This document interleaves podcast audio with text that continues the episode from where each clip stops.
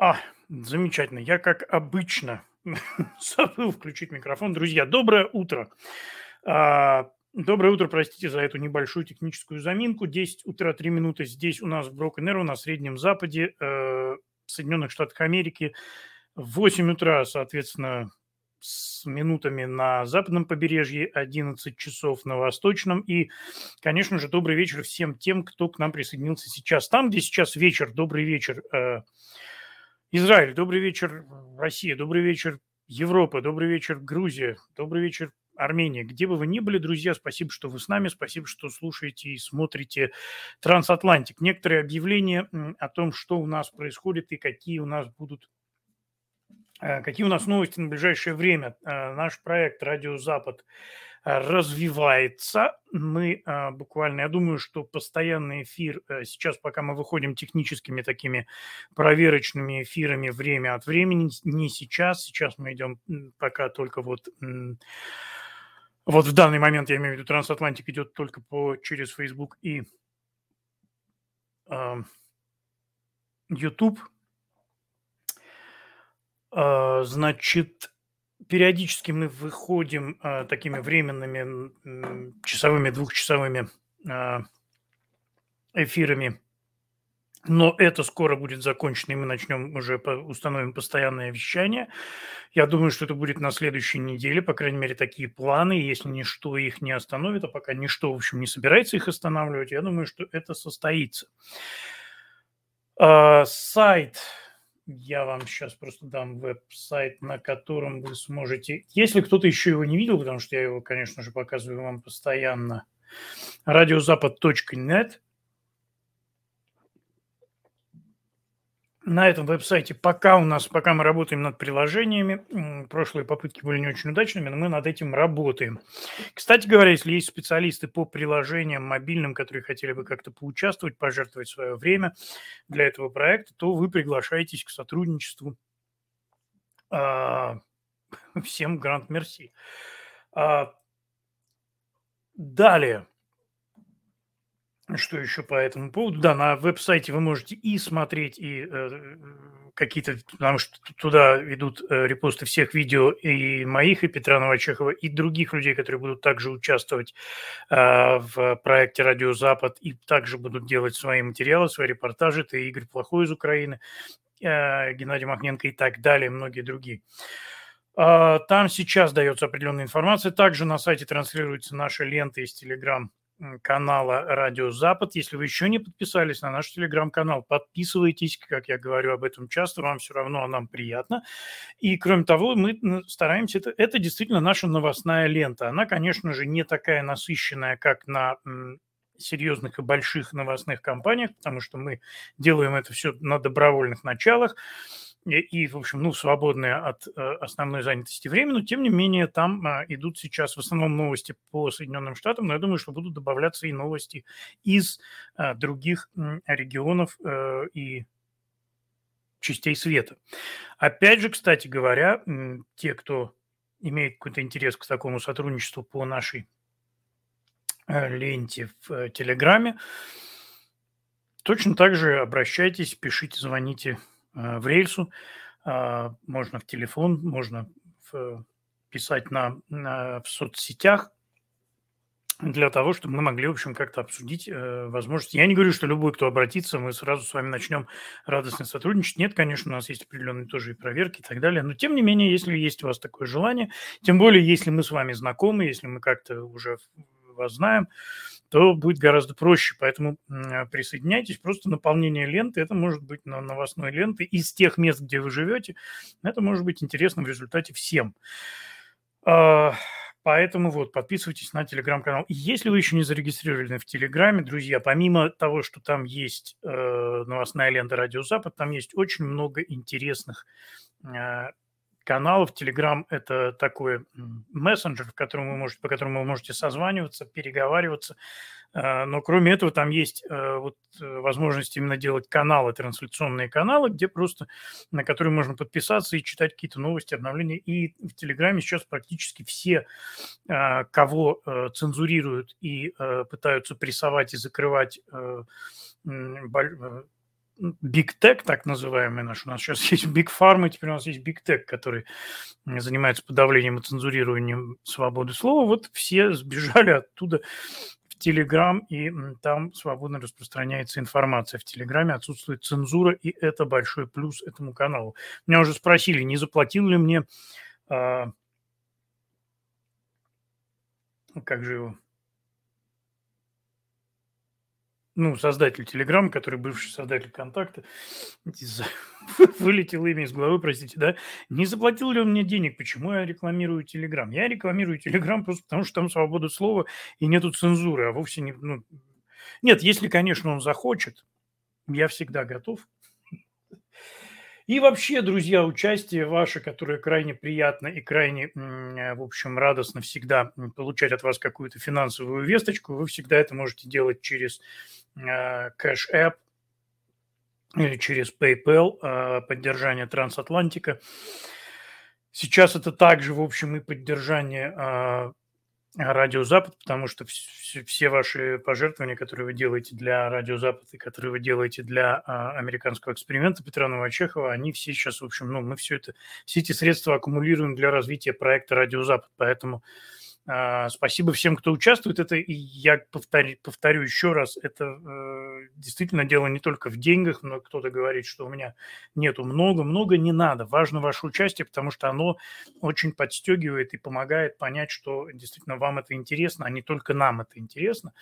И это, конечно, очень, э, это очень стимулирует продолжать э, работу именно за счет, за счет того, что а, например, для меня это стало решающим фактором, когда я вижу, что есть э, некоторая группа людей, которые регулярно небольшие суммы какие-то э, присылают на поддержку этого проекта. Это стимулировало и идею создания радиостанции, потому что мы видим и понимаем, что есть люди, которым не все равно, есть люди, которым действительно нужно слушать какое-то здоровое слово. А, да, вот мне подсказывают Дуров, да, конечно, Павел Дуров, э, создатель Телеграма, он же был когда-то создателем контакта. Спасибо, ребята. Да, действительно, мозги на бекрень. Но это бывает, ничего, я еще, в принципе, хорошо держусь для, э, для моего э,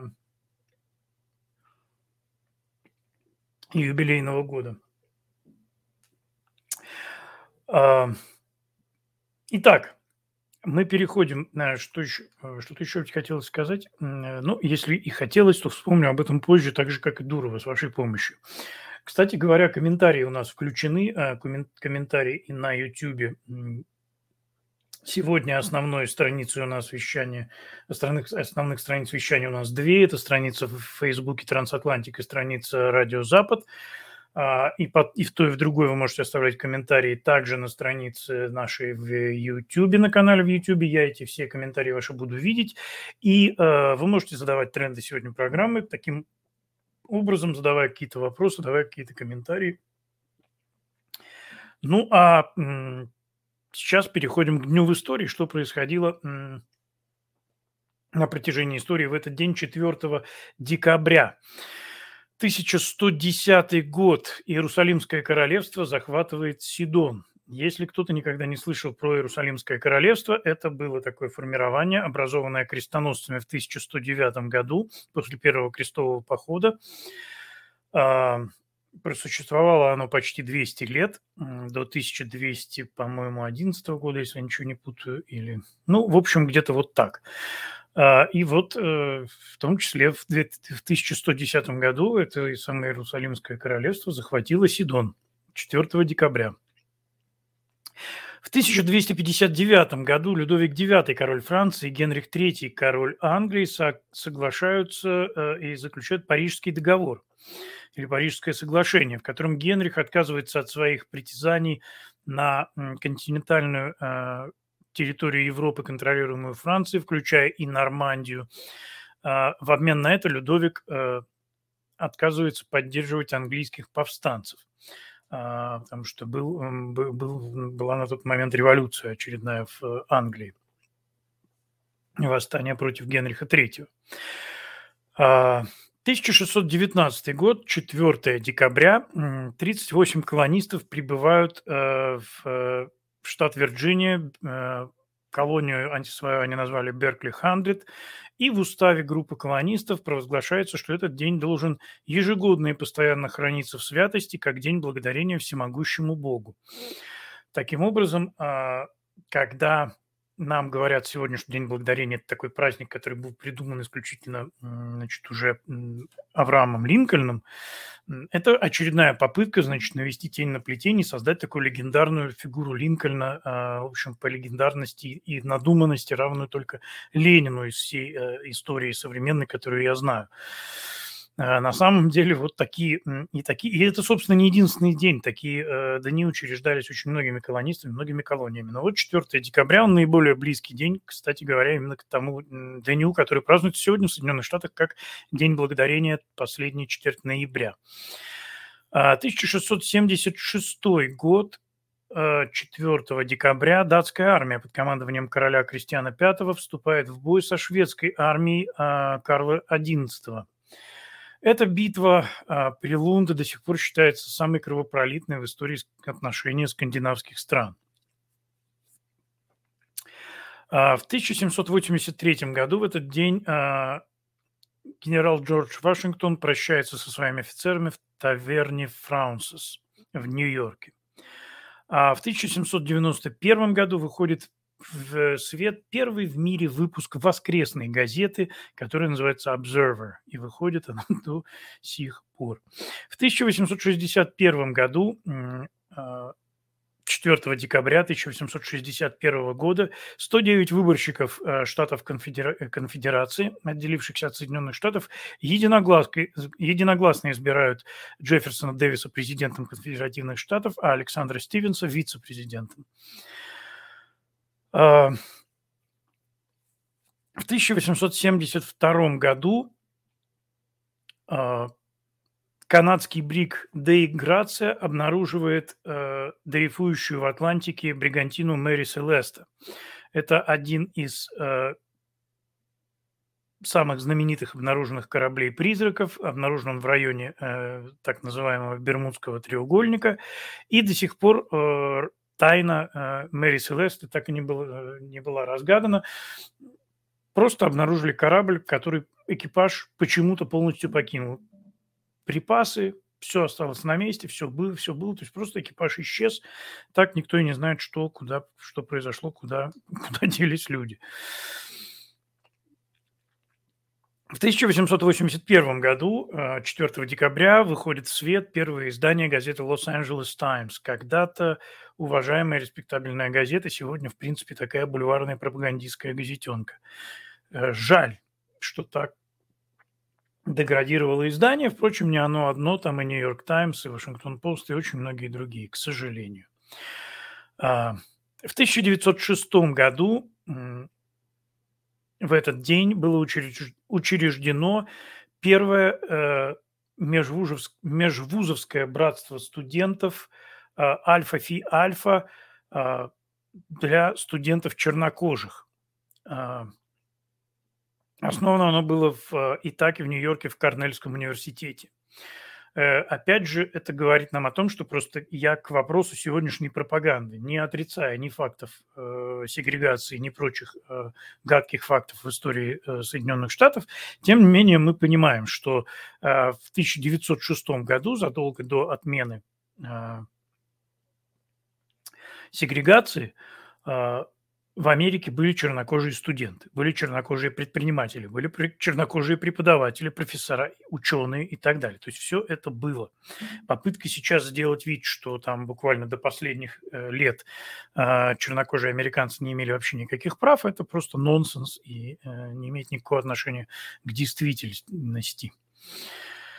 А, в 1909 году, 4 э, декабря, был основан а, хоккейный клуб «Монреаль Канадиенс».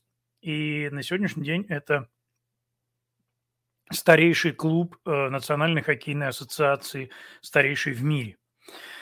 А, в 1917 году, а, после составления Декларации независимости, Сенат Финляндии во главе э, с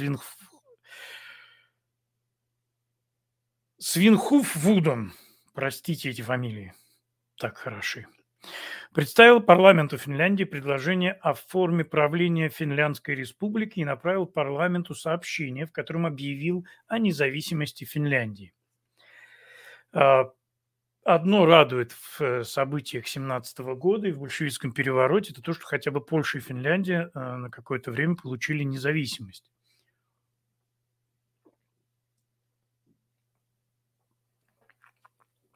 В 1918 году, 4 декабря, президент Соединенных Штатов Америки Вудро Вильсон отправляется на мирные переговоры э, по Первой мировой войне в Версале. Таким образом, он становится первым президентом США, который посетил Европу во время пребывания на своем посту то есть в качестве президента Соединенных Штатов. Вообще, конечно, это изумительный сам по себе факт, что Америка жила настолько своей жизнью, что до 1918 года ни один действующий президент Соединенных Штатов ни разу не посетил Европу. 1943 э, год, Вторая мировая война в Югославии, лидер сопротивления а, маршал Йосип Брос Тита провозглашает Временное демократическое югославское правительство в изгнании в этот день, 4 декабря. В этом же году, в этот же день, президент Соединенных Штатов Франклин Делано Рузвельт закрывает администрацию по развитию труда из-за высокого уровня занятости в военное время в Соединенных Штатах. То есть эта администрация была создана во время Великой депрессии для того, чтобы стимулировать, создавать новые рабочие места для людей, но благодаря высокой занятости а, людей во время войны а, администрация была закрыта за ненадобностью. Это один из немногих случаев а, по-моему, даже уникальный случай, когда некая созданная бюрократическая структура а, правительственная была закрыта правительством за ненадобностью. Обычно их э, удерживают на плаву и сохраняют любой ценой и создают искусственные проблемы только для того, чтобы эта структура продолжала существовать. А, высокая занятость связана, кстати, не только э, и не столько с тем, что американские военные э, воевали за пределами Соединенных Штатов, их было, кстати говоря, не так уж и много сравнительно, но а, тем, что Соединенные Штаты проводили, производили огромное количество товаров для фронта, в том числе и помогая э, Советскому Союзу по ленд-лизу, э, то, что часто сегодня в советской, э, в российской ныне э, историографии забывается. В советской так и тоже, в общем, не очень вспоминали. А в 1945 году, 4 декабря, э, мрачный день в истории э, нашей страны. 65 голосами за и 7 голосами против Сенат Соединенных Штатов одобряет участие Соединенных Штатов в Организации Объединенных Наций, которая была создана 4, 24 простите, октября 1945 года. Ну, с другой стороны, конечно, возможно, на каком-то этапе это и была полезная организация, но сегодня мы видим от нее гораздо больше вреда, чем пользы. И это очень удручает. 1956 год, 4 декабря, а, а, на студии Сан в Мемфисе в первый и последний раз собирается и записывается квартет миллиона долларов в составе Элвис Пресли, Карл Перкинс, Джерри Льюис и Джонни Кэш. Уникальное собрание а, четырех великих музыкантов, из которых в живых остался на сегодняшний день только Джерри Льюис. Уже он, конечно, очень весьма пожилой, но тем не менее. А, и запись это, конечно, уникально, и редко такие события в музыкальном мире происходят, э, коллаборации таких великих людей, потому что, ну, последнее, я даже, кстати говоря, и не знаю в современной музыке, возможно ли такое, и есть ли э, люди такого уровня в таком количестве, чтобы просто вот так вот собраться в каком-то одном а, направлении, работающем в современной музыке. А, увы. В 1964 году это прекрасное событие, и оно тоже говорит нам о том, насколько изменилась э, страна к настоящему моменту. 4 декабря 1964 э, года полиция арестовала более 800 студентов Калифорнийского университета Беркли после их захвата и сидячей забастовки административного здания в знак протеста против решения регентов Калифорнийского университета запретить протесты на территории университета. То есть в рам... это все происходило, естественно, в рамках борьбы за свободу слова, обещанную Конституцией. То есть в 1964 году студенты Беркли боролись за свое право высказывать свое мнение. Они захватывали административные здания, они устраивали сидячие забастовки против решения запретить протесты на, территорию, на территории университета. Территория университета – это место для дискуссий, считали студенты 1964 года. Мы имеем право высказывать свое отношение по поводу того, что происходит в стране, говорила Э, студенчества 1964 года. Сегодня Беркли – это университет, который один из э, находится в авангарде фактически движения за запрет любых высказываний а, в университетах, противоречащих мейнстриму, за запрет э, Студенты Беркли устраивают блокировки университетских зданий, когда туда приезжают консервативные комментаторы, консервативные спикеры. А, а, студенты Беркли запрещают им появляться на территории университета, делают все для того, чтобы избежать появления активистов, выступающих против легализации ну, гомосексуальных браков, против абортов и так далее. Вот, собственно, ну куда мы докатились. С 64 по 2021 прошло не так уж много лет, сменилось всего-то навсего два с половиной поколения, и мы имеем, в общем, то, что имеем довольно быстро, как говорил президент Рейган, свобода заканчивается на, через одно поколение, если это поколение не борется за свою свободу. 1977 а, год. А, Центральноафриканская республика. Жан Бедель Бакаса, большой друг советского народа, коронует себя императором Бакаса I Центральноафриканской империи. Ну, кроме того, что Жан Бадель Бакаса был большим другом Советского Союза, он также еще периодически кушал людей. Ну, в этом, собственно, они, наверное, были схожи с э, советской администрацией, поэтому легко нашли общий язык. А, в 1978 году, 4 а, декабря, в городе Сан-Франциско после убийства мэра Джорджа Маскона Дайан Файнстейн становится первой женщиной-мэром этого города, занимая место убитого мэра. Ну, она в политике, собственно, до сих пор. И, э, ну, э, что сказать? Не самый отвратительный представитель демократической партии, хотя вопросов, конечно, тоже очень много, как и ко всем к ним. А в 1982 году в этот день Китайская Народная Республика принимает свою нынешнюю конституцию. А в 1991 году Терри Андерсон освобожден после семи лет заключения в качестве заложника в Бейруте. Он стал последним э, и дольше всех удерживаемым заложником, э, американским заложником в Ливане. В этот же день, в 1991 году, уж не знаю, связаны ли эти события, однако прекращает свою деятельность э, авиакомпания Pan American американская, э, просуществовавшая, проработавшая 64 года.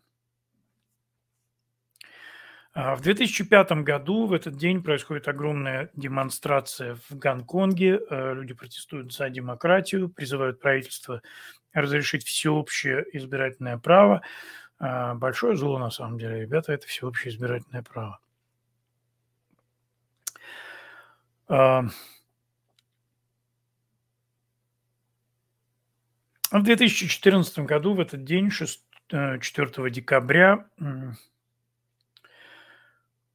повстанцы в Ичкерии убивают трех полицейских э, и захватывают пустую школу и дом прессы в Грозном. Десять военнослужащих э, э, государственных погибли и 28 получили ранения в перестрелке, в результате которой было убито 10 повстанцев это происходило в 2014 году, однако не получил тогда широкого отклика, потому что, вы помните, все внимание было приковано к э, начавшейся войне с Украиной. Ну, а об этом мы еще поговорим сегодня. А пока некоторое количество дней рождений на сегодняшний день. В 1934 году нашей эры, в 1934, 3-4, две цифры. 4 а, декабря родился римский поэт Персий. А, немецкий поэт и историк а, Генрих Мейбом родился в 1555 году в этот день. Гаспаро Гоцци, итальянский драматург и критик, родился в 1713 году. А, Томас Карлайл, шотландско-английский историк, ученый, философ, родился 4 декабря 1795 года. А, а в 1798 году в этот день родился Жюль Арман Дюфор, французский юрист и политик, 33-й а, премьер-министр Франции. А, грузинский поэт и писатель Николос э, Бараташвили родился в 1817 году. Английский писатель и критик Сэмюэль Батлер родился в 1835 году. 4 декабря 1861 года родился первый премьер-министр э, независимой Исландии, исландский поэт э, Ханес Хафштейн. А, в 1875 году э, родился поэт и писатель австрийско-швейцарский, так его называют, Райнер Мария Рильке.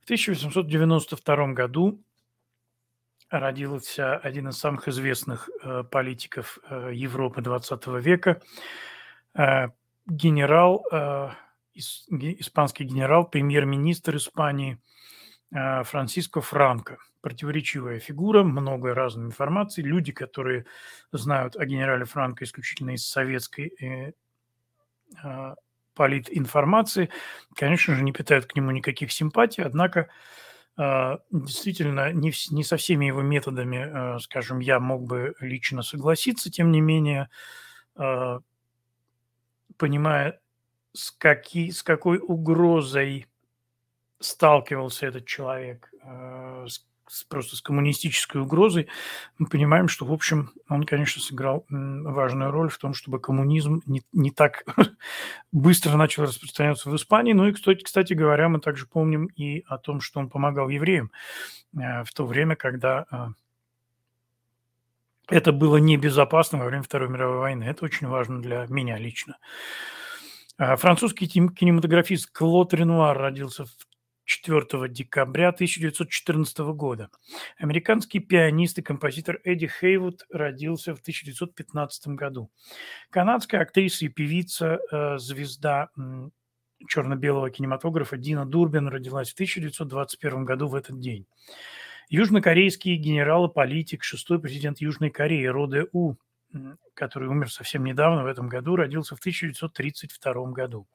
Один из моих любимых американских актеров э, сегодня празднует свой день рождения. Джефф Бриджес родился в 1949 году. Ну и знаменитый украинский спортсмен, прыгун с шестом Сергей Бубка, сегодня также празднует свой день рождения. Он родился в 1963 году. Вот, собственно, все о событиях на сегодня. И мы переходим к нашей э, также постоянной рубрике «Три новости». Три новости – это о том, что произошло, так вкратце, о том, что произошло в последние а, несколько дней буквально, и потом мы поговорим уже на более такие трендовые темы. Итак, новость первая. Судья выдвигает ультиматум в судебном процессе по избирательным машинам Dominion. А, федеральный судья в Денвере выдвинул ультиматум по делу против системы голосования Dominion.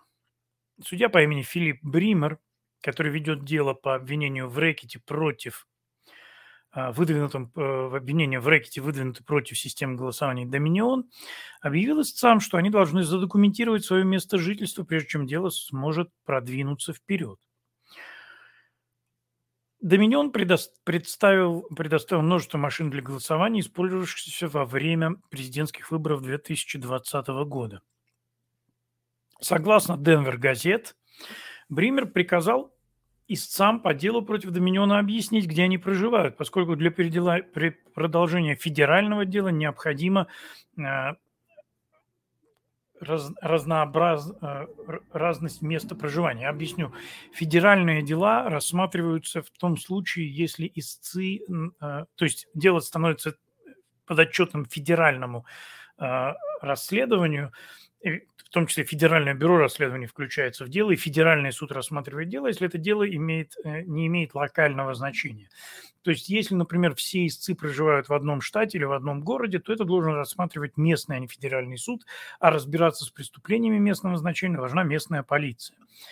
А, соответственно, судья запрашивает этот иск, э, э, вернее, запрашивает подтверждение, что люди живут в разных местах для того, чтобы он мог продолжать дело именно на федеральном уровне, чтобы понять, что угрозы... То есть о чем идет вообще речь? Э, несколько человек подали иск против системы Доминион, заявляя, что система Доминион после того, как они давали какие-то показания или делали публичные заявления о фальсификациях системы Доминион, они получили от нее угрожающие письма, а, угрозы э, в Америке приравниваются к рэкету, Соответственно, поэтому люди составили, ну, адвокаты этих людей, юристы, составили иск и подали в суд на систему Доминион как систему, которая пытается угрожать. А, на сегодняшний момент э, мы говорим об истцах из Мичигана. В жалобе объясняется, как правило, это ну, то, что пишут э, люди, я цитирую сейчас, как правило, истцами являются обычные американцы. Это отцы, матери, дочери и сыновья. Они соседи, с которыми вы здороваетесь по дороге на работу. Это американцы, пытающиеся принять участие в публичных дебатах о честности и безопасности выборов. Однако истцы были запуганы от участия в дебатах э, по э, системе Доминион. Э, мне нравится сама формулировка такого составления жалобы. Какая-то вот в этом есть некая да, романтизация даже. Это обычные люди, вы здороваетесь с ними по дороге на работу. Я просто не очень себе представляю такой иск на, на русском языке, куда-то поданный в суд. Но тем не менее. Денвер газет сообщает, что иск был направлен на основании примерно 150 писем, которые система Доминион, отправила частным лицам с просьбой, так сказать, прекратить порочить компанию и с просьбой сохранять определенные типы материалов, включая сообщения э, от компании президента Дональда Трампа и связанных с ним юристов, которые продвигали, как они пишут в своих письмах, необоснованные заявления о фальсификации выборов. Истцы утверждают, что Доминион использовал письма и угрозу судебного разбирательства, чтобы э, заставить замолчать свободу слова тех, кто критиковал результаты выборов. Э, на днях судья Блимер издал распоряжение для истцов объяснить, почему он э, должен продолжить это дело, поскольку все э, истцы из Мичигана и, соответственно, он по, э, по логике, он должен прекратить это дело и передать его, перенаправить истцов э, в суд штата Мичиган. И между тем сам Доминион подает в суд, э, подал в суд, вернее, на, на консервативные средства массовой информации One American News Network, ONN, OANN и Newsmax за выдвижение заявлений о мошенничестве на выборах, в которых замешан Доминион.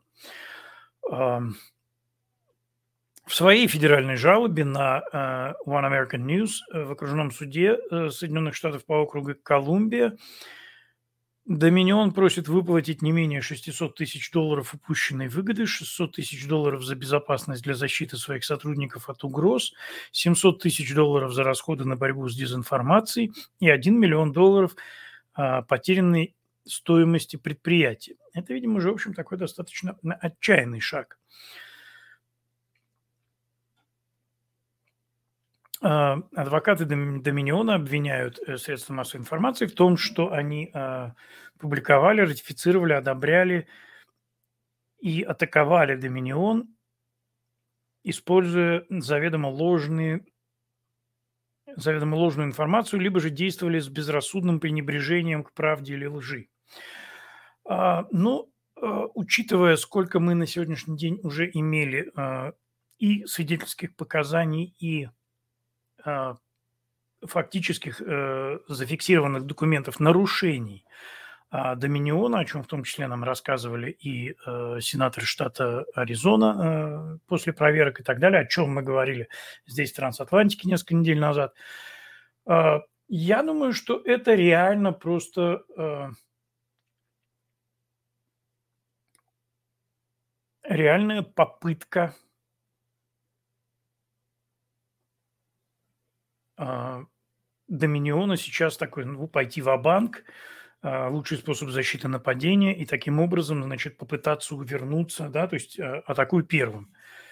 А, сейчас пока очень мало информации, но мы знаем, что Майк Линдел, владелец компании MyPillow, и он же довольно э, ну, активно участвующий в э, разоблачении аферы с выборами 2020 года, он уже передал документы в Верховный суд, и начались уже какие-то движения в этом направлении. Я думаю, что этим вызвана и вот эта вот э, суета Доминиона и их попытки как бы вот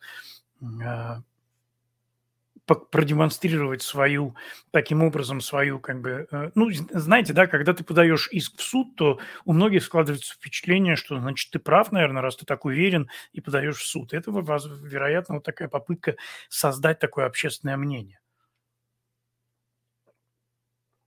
Раз уж мы заговорили о выборах, то и вторая новость по этой теме.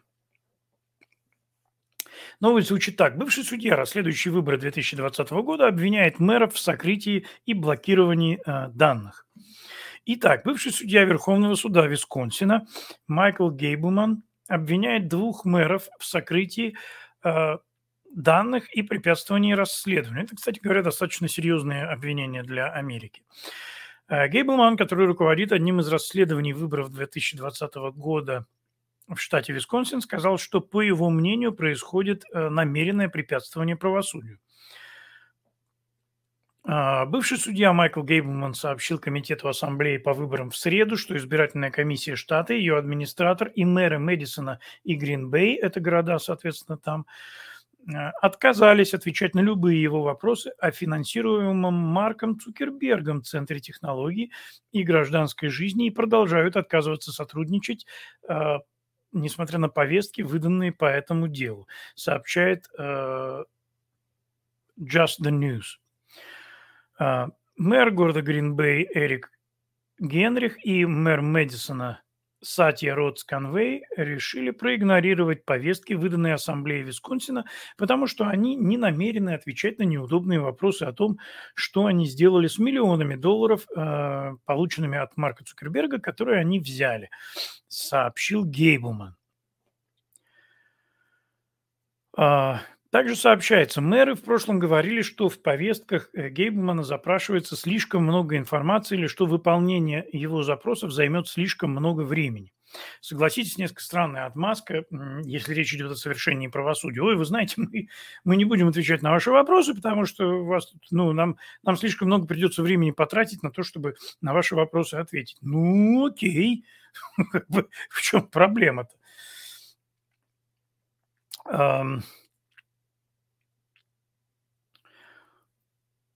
Гринбей, Мэдисон, а также Милуоки, Расин и Киноша приняли почти 9 миллионов долларов от э, фонда вот этого вот э, Центра технического развития, финансируемого Цукербергом в 2020 году, якобы для операций по обеспечению безопасности э, при коронавирусе.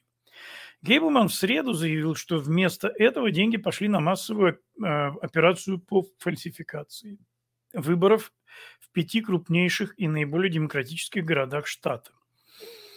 Гейблман сказал, что судебный процесс от избирательной комиссии Висконсина и переход мэра Гринбей, э, передача э, информация от мэра Гринбей к адвокату, говорят ему о том, что люди, связанные с деньгами э, Цукерберга в Висконсине и участвующие в прошлогодних выборах, не хотят, чтобы на эти вопросы отвечали. Ну, что, в общем, совершенно логично. А, Разумные люди могут задаться вопросом, могли ли миллионы долларов, которые каждый из этих мэров получил от Цукерберга, побудить их сделать что-то другое, кроме справедливого и беспристрастного отношения ко всем кандидатам. И использовали ли эти мэры деньги Цукерберга, чтобы проголосовать за Джо Байдена, сказал Гейблман, конец цитаты. А, они пытаются убеждать они пытаются убежать, простите, и скрыться от ответственности перед гражданами, которым они должны служить, сказал Гейблман законодателям.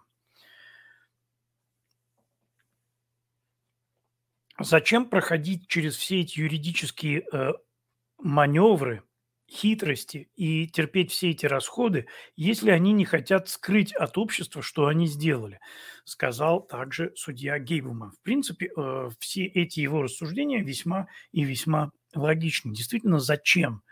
А, почему не... Э, у меня, вы помните, когда только все начиналось, еще год назад, и когда суды один за другим отклоняли а, просто саму возможность рассмотрения исков а, президента Трампа по фальсификации, я говорил еще тогда, для чего, зачем? Почему, если вы так уверены в своей правоте, почему не сделать образцово-показательные слушания в суде? Почему не доказать в суде публично у всех на глазах, что никаких фальсификаций не было, что все было честно? И таким образом снять все вопросы. И когда на это кто-то пытался говорить, да, ну, все равно фанатов Трампа ни в чем не убедить, ну, это ложь, во-первых. Э, э, меня э, тоже относят к фанатам Трампа, меня убедить. Если вы мне представите безупречные, если бы вы в суде вот провели судебные слушания, предоставили бы там безупречные доказательства сразу о том, что выборы не были сфальсифицированы, я бы признал при, при, при всей моей неприязни к фигуре э, господина Байдена за его сотрудничество с КГБ и многие другие вещи, я бы признал, что он избранный, законно избранный президент. Я же признавал президента Обаму законно избранным президентом, который мне точно так же неприятен, э, как и Джо Байден, он, конечно, не успел посотрудничать с КГБ, но зато вполне себе э, коллаборировал с господином Путиным и в том числе сдал ему Украину и Крым. Тем не менее, я его признавал законно избранным президентом, потому что, по крайней мере, никаких данных о фальсификациях э, есть, конечно, у меня подозрение, что они были, но тем не менее никаких данных не было предъявлено. Все, вопрос закрыт, избранный президент. А сейчас же мы столкнулись с ситуацией, когда нам просто не хотят отвечать на эти поставленные вопросы, и поэтому то, что говорит э, судья э, Гейбман, э, возглавляющий комиссию по расследованию частоты выборов в штате Висконсин, в общем, совершенно, совершенно разумные и здравые вещи. Судья также говорит, что он собирается уже выдавать криминальные какие-то ордера, вызывать на допрос этих людей уже повестками просто в суд, потому что, э, ну, есть некая такая, да, вот это, это, расследование проводит комиссия. То есть, в принципе, это добровольная, это комиссия, значит, Сената штата, Конгресса штата. То есть, теоретически ты, в принципе, можешь проигнорировать, хотя это само по себе уже сразу говорит э, о том, что у тебя рыльц в пушку. А, поэтому, а, но при этом, да, есть закон, который обязывает, если это вызов именно в уголовный суд, ты уже обязан явиться. И, скорее всего, будут делать так, чтобы... А,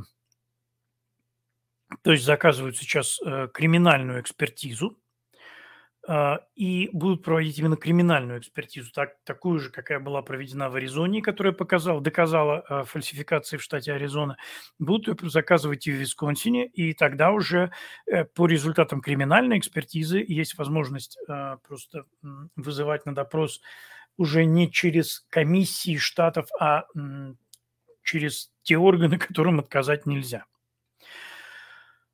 Новость третья, друзья – Новость третья нам прилетела сегодня от э, Расмуссена. Самого на сегодняшний день, наверное, ну или одного из самых уважаемых агентств, проводящих опросы общественного мнения. Что же показывает исследование Расмуссена? Оно говорит, что э, большинство считает, что правительство не имеет полномочий навязывать вакцины против коронавируса. В вопросе был задан вопрос. Федеральные суды вынесли решение против политики президента Байдена сделать вакцину от COVID-19 обязательной для некоторых сотрудников. Должно ли федеральное правительство иметь полномочия сделать вакцинацию обязательной? Большинство, 57%, сказали нет. У правительства нет такой власти, в то время как 35% сказали да, а 8% сказали не уверены. Подавляющее большинство республиканцев 81% заявили, что правительство не обладает такой властью, и 63% независимых согласны с этим. Однако большинство демократов, 59%, считают, что правительство действительно имеет право сделать вакцинацию против коронавируса обязательной. Здесь очень важно что отметить, что большинство республиканцев – это 81%, а большинство демократов это все-таки 59%. То есть мы понимаем, что не так все пагубно совсем уж в демократической партии. Мы понимаем, что не подавляющее большинство, а лишь чуть больше половины в Демпартии считает, что у правительства действительно имеют право сделать вакцинацию обязательной. Я напомню, почему вакцинация не может быть сделана обязательной. Есть решение Нюрнбергского а, суда о том, международного, о том, что а, никакому человеку, это было сделано после э, тех экспериментов над людьми, которые проводились, проводились в нацистской Германии, э, было постановление, говорящее, что ни один человек не может быть подвержен э, медицинским процедурам без его собственного согласия. И единственная э, возможность это когда человек не является дееспособным, то есть когда человек э,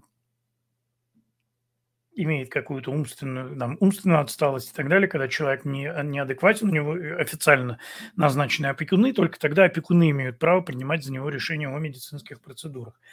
А, в действительности ни одного человека, то есть ни одному человеку нельзя насильно сделать операцию. Нельзя. Ну, понятное дело, что если человека находят без сознания, умирающим, там, сбитым машиной, да, и так далее, ему оказывают первую помощь, а, для того, чтобы сохранить ему жизнь, но любое дальнейшее лечение, как только э, лечение, как только человек приходит в себя, с ним разговаривать, ему задают вопрос, вот мы должны сделать там операцию на позвоночник или еще что-то, или еще что-то, или мы вам должны пересадить там чью-то печень, чьи-то почки.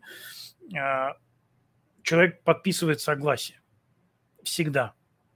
Вот казалось бы, да, вот, ну а кто же откажется? Тем не менее, есть закон, который запрещает человеку без его согласия проводить какие-либо медицинские процедуры.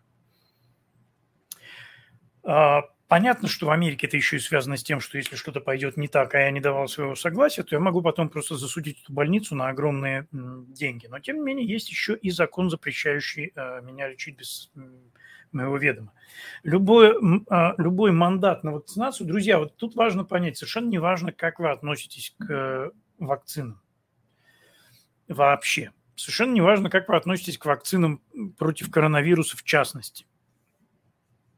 Потому что, кстати говоря, то, что а, антиваксы часто, э, вернее, ваксеры часто не понимают, это то, что а, они пытаются в одну а, как бы в, один мешок запихать и таких принципиальных антиваксеров, которые вообще против любой вакцины, и людей, которые настороженно относятся вот именно к этой конкретной вакцине, потому что именно эта конкретная вакцина, по ней реально очень много вопросов.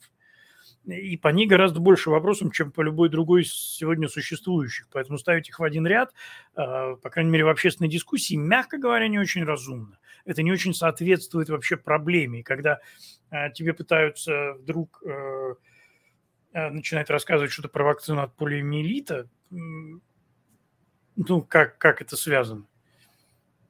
Понимаете, институт президентства – это хорошо, президент, там, условно говоря, Путин – это плохо. Что, это же как бы не одно и то же, да?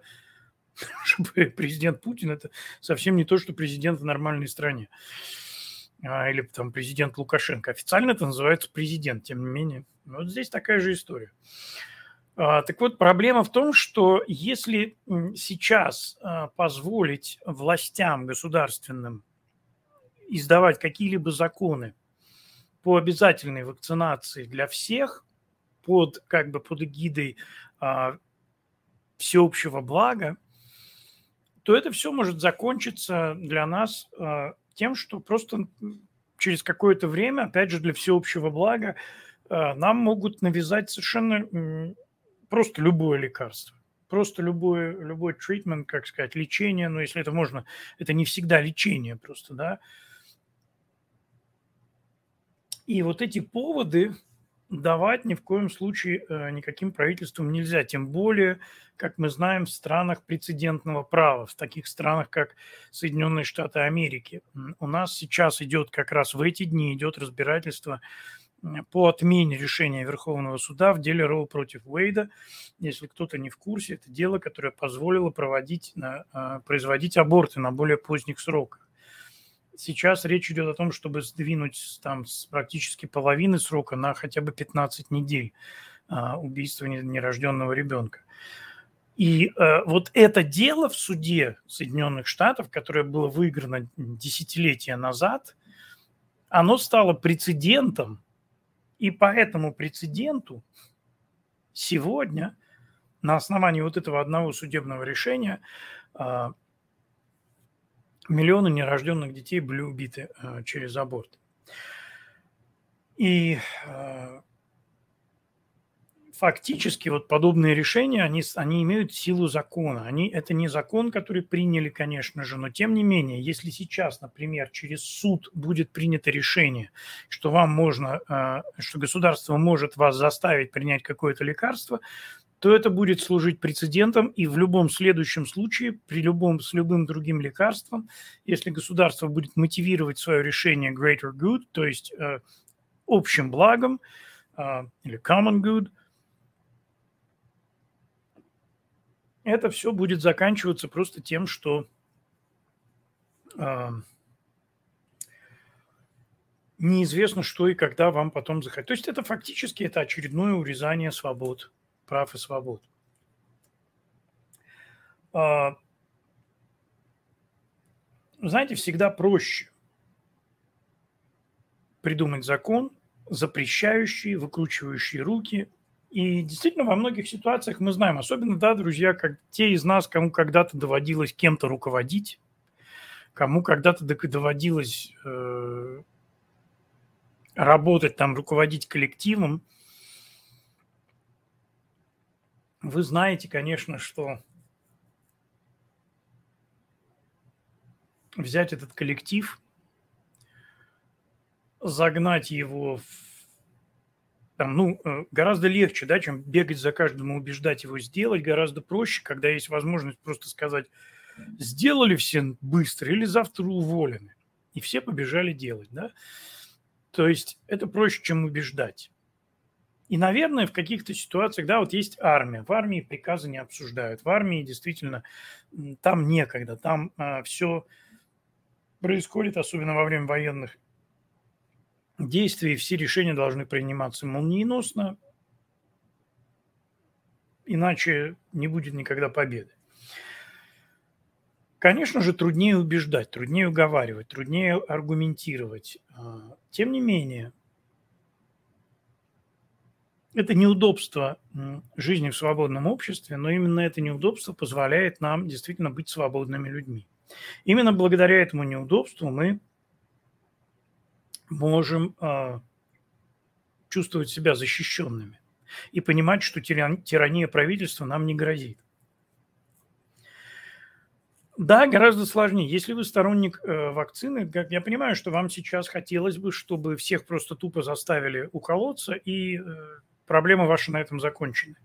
Но постарайтесь все-таки быть свободными людьми в свободной стране. Постарайтесь, если вы верите в это, убеждать людей. Да сколько вас можно убеждать, да вы идиоты. Ну, можно и так подойти, конечно, к вопросу. Ну тогда, ну тогда не надо ругать Путина, тогда не надо ругать Китай, тогда не надо ругать там Северную Корею. Вы, в принципе, один из них. Если вы так считаете, вы, в принципе, один из них, потому что для вас важно любой ценой достичь правильной цели, как вы считаете. Вы понимаете, дело в том, что, ну, все эти дети, все ведь диктаторы, все, они ведь тоже считают, что они общее благо какое-то созидают. Ну, по крайней мере, они себя в этом убеждают. Они ведь тоже считают, что они действуют ради людей. Ведь что вы думаете, там сидит Путин вечером перед зеркалом и говорит, а, как я им сейчас всем наврежу и страну-то уничтожу. Ничего подобного, он сидит и точно так же, вот, вот сейчас мы сделаем, вот у нас будет.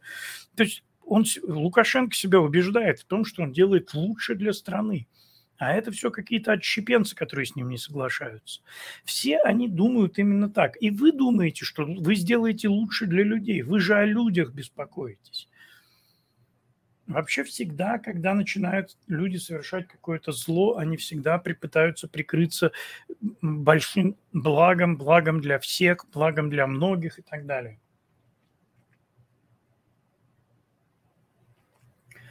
К сожалению, в этом никакого блага нет. А, и одна из проблем, кстати говоря, мы об этом уже говорили не один раз, но упомяну уж еще раз. Мы сейчас столкнулись, мы, в принципе, вот вся ситуация с вакцинами и с вакцинацией от коронавируса демонстрирует абсолютную несостоятельность и э, фактически моральное банкротство очень многих правительств мира.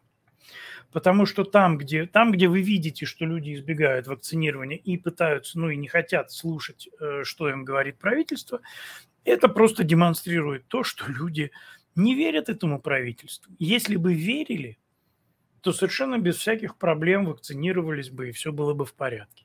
Но люди правительству не верят. Люди с правительством, а, в том числе, да, у нас, я все время читаю, что вот в России такой низкий уровень вакцинации. Там. Так, конечно, кто ж там верит в власть-то в России?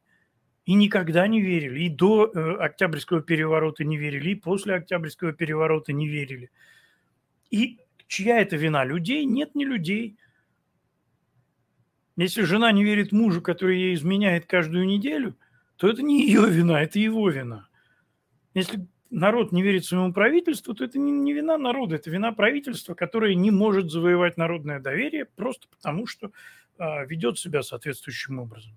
То же самое, в любом просто посмотрите на, на уровень того, где люди как вакцинируются, вы поймете, что это всегда отражает уровень доверия людей к своему правительству.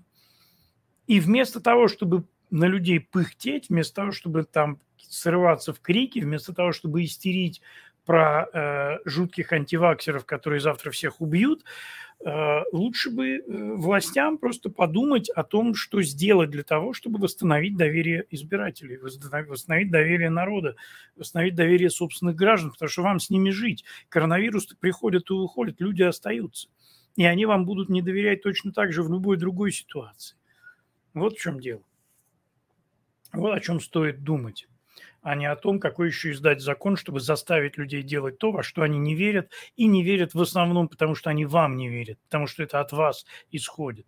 Меньше надо было врать, меньше надо было врать про, и про вирус, и про вакцину. Доктор Фаучи у нас здесь завравшийся, просто уже, как у него уже, по-моему, глаза скоро до ушей разбегутся в разные стороны, так он все время а, крутится, виляет, когда врет. А, ну, в таких условиях, ну, как, как можно этому верить? Ну, к сожалению, практически никак. Друзья, подходит время нашего э, короткого несколько минутного перерыва. Я вас покину на несколько минут, никуда не уходите. Самое интересное еще впереди. Мы поговорим про омикрон и про генералиссимуса Путина. А, оставайтесь с трансатлантиком.